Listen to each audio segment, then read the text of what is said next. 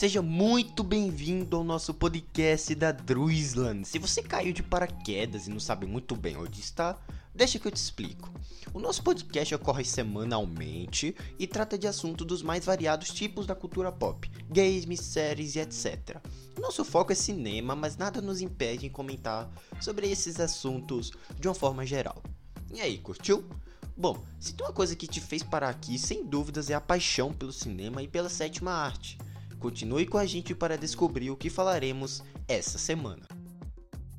Tem uma coisa que a gente precisa comentar é que a gente está disponível em diversas plataformas, né? A gente tem o nosso Twitter, né? A gente comenta sobre assuntos que estão saindo assim, né, diariamente e tal, coisas que, como é que eu posso falar, estão sendo notícias da cultura pop em geral tá bom? A gente tem um podcast onde a gente fica falando sobre assuntos aleatórios lá na Castbox. Muito interessante também, vale muito a pena vocês acessarem lá, embora eu precise atualizar, né? Postar mais, mas tem muito conteúdo interessante lá também. Outra coisa também, galera, é o nosso site oficial. Isso, a gente tem um site, a gente publica críticas diariamente lá. A gente vai publicando sempre quando a gente tem acesso a um filme, as nossas opiniões lá e tal, tudo certinho. Com direito a outras matérias também, né? Eventos indicados ao Oscar, então tá tudo lá tá bom? A gente também tem uma conta lá na Letterboxd, né? Quando a gente posta alguns reviews, eu ainda preciso atualizar ela, ela não tá tão atualizada assim, mas eu prometo dar é, levar mais conteúdo para aquela plataforma tá bom? E por último, eu quero avisar vocês que a nossa conta no Twitter de notícias, né, a Dreamsland News, ela está parada. Eu suspendi ela um pouco para pensar em novos projetos e também para atualizar alguns que eu acho bem melhores assim, tá bom? Mas se vocês estão preocupados, eu prometo atualizar ela em breve tá bom? Tem muita coisa para soltar, é, é muita pouca gente envolvida nesses projetos, então fica muito complicado pra gente seguir com todos, né? É muita ideia e às vezes as ideias antigas ficam de fora para dar lugar às ideias novas, então fica algo meio desbalanceado. Enfim, já avisei aqui, né? Então, que as notícias do Twitter por, por um tempo indeterminado, eu posso falar assim, estão suspensas lá também beleza? Mas antes, vamos comentar então sobre Sobrenatural 5, porque aquela franquia de horror criada pelo James Wan e pelo Lee Wanell, o diretor do Homem Invisível, vai ganhar um novo capítulo, vai ganhar um novo filme, com a data de estreia para chegar em 7 de julho de 2023, 5 anos depois da estreia do último filme, né, que é A Última Chave, de 2018. Esse filme vai marcar a estreia do Patrick Wilson, estreia dos dois primeiros filmes da franquia, né, e ele fez uma participação no terceiro, se eu não me engano. Ele vai estrear, vai estrear como diretor nesse último filme e também vai protagonizar a produção ao lado do Ty Simpkins, que interpreta seu filho desde o longa original de 2010, tá? O Sobrenatural 5 vai ter o roteiro assinado por Scott Teams, baseado em uma história desenvolvida junto ao co-criador da franquia Lee Anel. Os produtores vão ser o Jason Blum, do, da Blumhouse, né, o James Wan, o Lee Anel e o Aaron Pelly, que serão os produtores, com Stephen Snyder, Ryan Turek e Brian Cavanaugh Jones atuando como produtores executivos. O James Wan dirigiu os dois primeiros filmes, depois o Lee Wanell assumiu o terceiro, o Sobrenatural capítulo 3, e logo em seguida o Adam Robitel, ele, ele dirigiu o quarto filme, né, somando mais de 168 milhões na bilheteria né, ao redor do mundo. Galera, tô bem ansioso ver Sobrenatural 5, principalmente pela direção do Patrick Wilson, né, que é o primeiro filme dele como diretor, e, enfim, vamos ver o que a gente pode esperar, porque eu adoro esse ator. E enfim. É, vamos falar então de coisa boa, vamos falar então coisa que realmente deu no que falar na internet ao longo dos últimos meses. Na verdade, agora a gente já tá, se eu não me engano, na terceira série de Star Wars, né, no ano, a Star Wars Ender, que eu pretendo publicar um podcast em breve sobre essa série, de primeiras impressões, óbvio. Mas vamos falar então sobre uma das primeiras que chegou no ano, que é o livro de Boba Fett. Eu tinha falado, né, que ah, vamos falar de coisa boa e tal, mas é pura lorota, tá? Porque essa série é terrível, pelo menos eu achei. Uma série que, pelo amor de Deus, é, só não é pior do que o Obi-Wan Kenobi, tá? Mas a série do Obi-Wan, mas chega próximo, tá? Vamos dar essas primeiras impressões então sobre o livro de Boba Fett, porque realmente, meu Deus, eu consegui assistir, poxa, tortura, eu me senti torturado assistindo os, os, os, todos os episódios da série disponíveis no Disney Plus. E eu confesso que foi difícil, tá? Chegar até o final dessa série foi difícil. Enfim, vamos falar então sobre o livro de Boba Fett, essa nova série de Star Wars.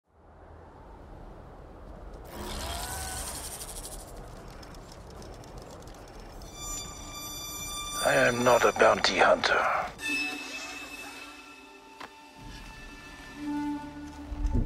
I've heard otherwise.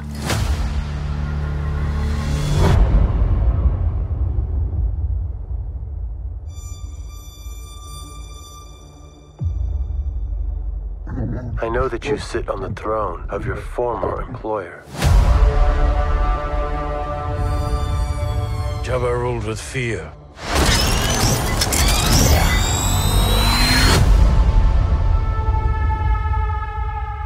Intend to rule with respect.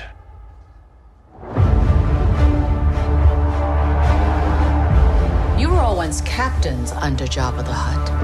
I'm here to make a proposal that's mutually beneficial. Why speak of conflict when cooperation can make us all rich? What prevents us all from killing you and taking what we want?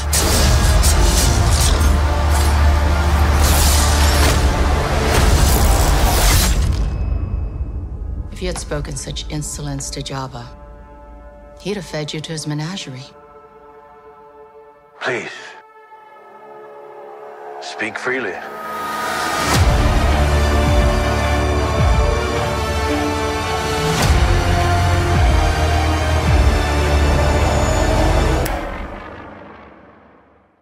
Vamos falar então sobre o livro de Boba Fett, essa nova série de Star Wars que chegou ao Disney Plus no começo do ano.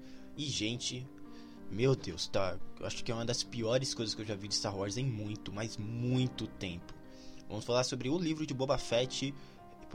Meu Deus, é uma das. Meu Deus, eu não sei nem como completar sobre essa série porque realmente foi difícil. E eu preciso desabafar aqui com vocês o que eu achei sobre essa série que realmente foi complicado. Enfim, vamos falar então sobre uma das coisas que pelo menos deu no que falar nos últimos meses, principalmente no Twitter, né? O livro de Boba Fett foi lendário nas discussões e eu pretendo trazer aqui tantos, tantos pontos positivos quanto os pontos negativos. Vamos lá.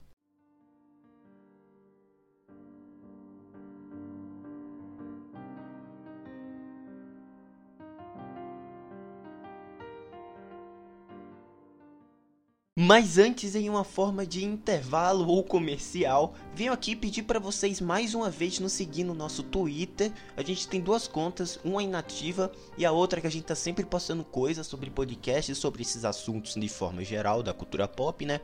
Que é Druizan. Você pode colocar lá, já vai estar lá. É, para você seguir, para você curtir, etc, tá bom? Outra coisa também é que a gente tem uma conta na Letterboxd, mas é aquilo, né? Ela não tá muito atualizada, prometo ainda atualizar. É isso, também tem o nosso site, onde a gente posta as críticas, os nossos comentários dos podcasts sempre aparecem lá no nosso site também, beleza? Tem nosso podcast na Cashbox, dois na verdade, um sobre games, notícias e reviews de games, e o outro a gente comenta sobre eventos da cultura pop, é, premiações, alguns reviews que não saem nesse podcast daqui, mas saem lá na Cashbox, e é isso, tá bom? Então, galera, a gente tem também um canal no YouTube, mas eu tô pensando em parar um pouco com ele. um- Em breve eu volto, produzir alguma coisa. Mas fica aí atento pra vocês nos seguir nas nossas mídias, porque quando não tem podcast aqui, às vezes tem conteúdo lá no Twitter. Quando tem no Twitter, tem conteúdo na Cashbox. Não tem na Cashbox, tem na Letterboxd. Você entendeu, né? Enfim, é isso, né? Finalizando aqui o nosso momento comercial. E, bom, vamos para os nossos comentários dessa semana.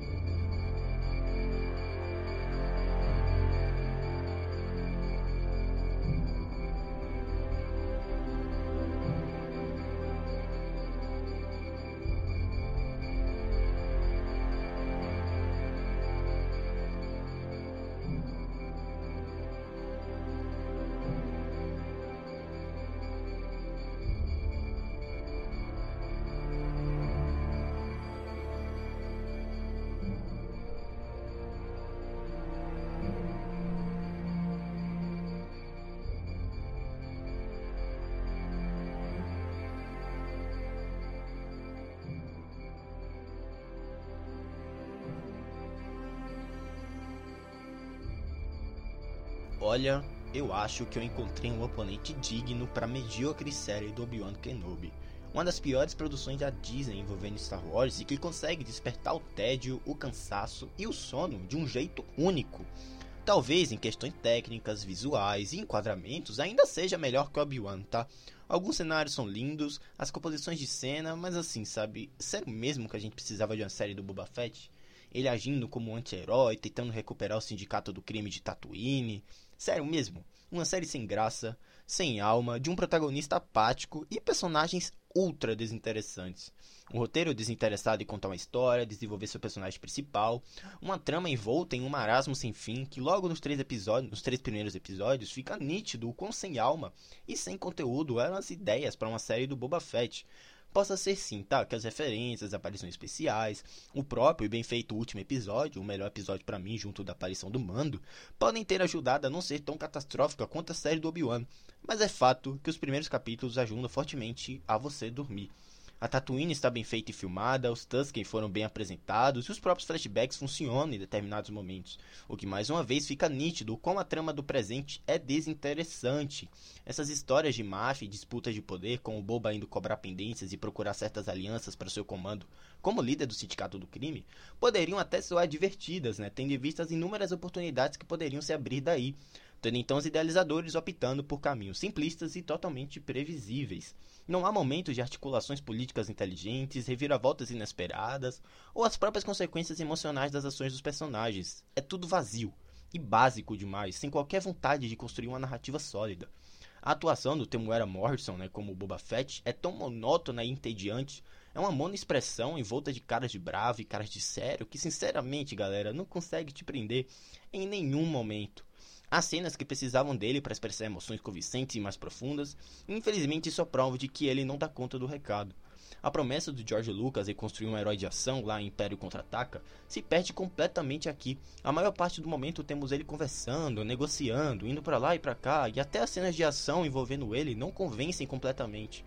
É incrível que no decorrer da carruagem os próprios produtores se deram conta da trama desinteressante e trouxeram logo no quarto episódio o Mandaloriano, sabe?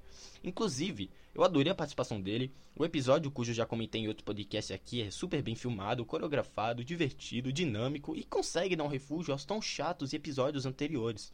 É impressionante que quanto menos Boba Fett e mais Mandaloriano, o seriado se eleva, sabe? Fica melhor, ganha mais fôlego. Agora, se for para ser assim mesmo, né? Qual a necessidade dessa série então? Muito melhor se a gente tivesse contido Boba somente em participações pontuais na série do Mandaloriano, com cenas de ação pontuais e ainda mantendo o mistério envolvendo o personagem. Mas não, né? Nós realmente não precisávamos de um livro de Boba Fett. Se eu tivesse que dar uma nota para essa série, eu dava um 2, talvez um 3. É uma das piores coisas que eu já vi de Star Wars em muito tempo e é top 3, top 5 piores coisas que a Disney já fez com essa marca, sabe? Foi, foi torturante assistir. O que é uma pena porque eu amo esse universo. Eu do fundo do meu coração, eu amo. Se você gostou, galera, fique à vontade para me mandar um feedback sobre a sua opinião sobre essa série. Eu vou ficar, poxa, sou, sou, sou seus ouvidos, eu vou ficar muito feliz em poder escutar sua opinião. Mas realmente não deu, galera. Realmente não deu. Então é isso, galera. Espero muito que vocês tenham gostado. Não esqueça de deixar um feedback sobre o que você achou de O Livro de Boba Fett, caso já tenha assistido. Você pode mandar o feedback lá no Twitter, onde tem minhas opiniões sobre filmes, séries e jogos, primeiras impressões. Também eu quero que você me siga lá na Castbox, onde eu publico podcast de premiações do cinema, eventos da cultura pop, reviews exclusivos, assuntos variados e até sobre games também. Tá certo? É isso, galera. Acho que eu vou deixando vocês por aqui. Um grande abraço e até a próxima. Tchau!